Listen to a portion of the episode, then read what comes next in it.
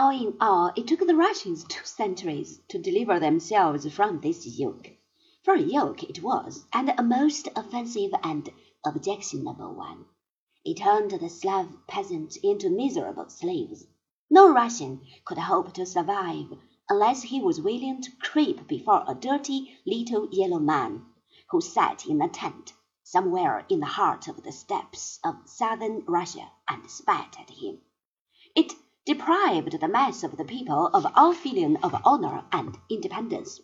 It made hunger and misery and maltreatment and personal abuse the normal state of human existence, until at last the average Russian, were he peasant or nobleman, went about his business like a neglected dog who has been beaten so often that his spirit has been broken and he dare not wag his tail without permission.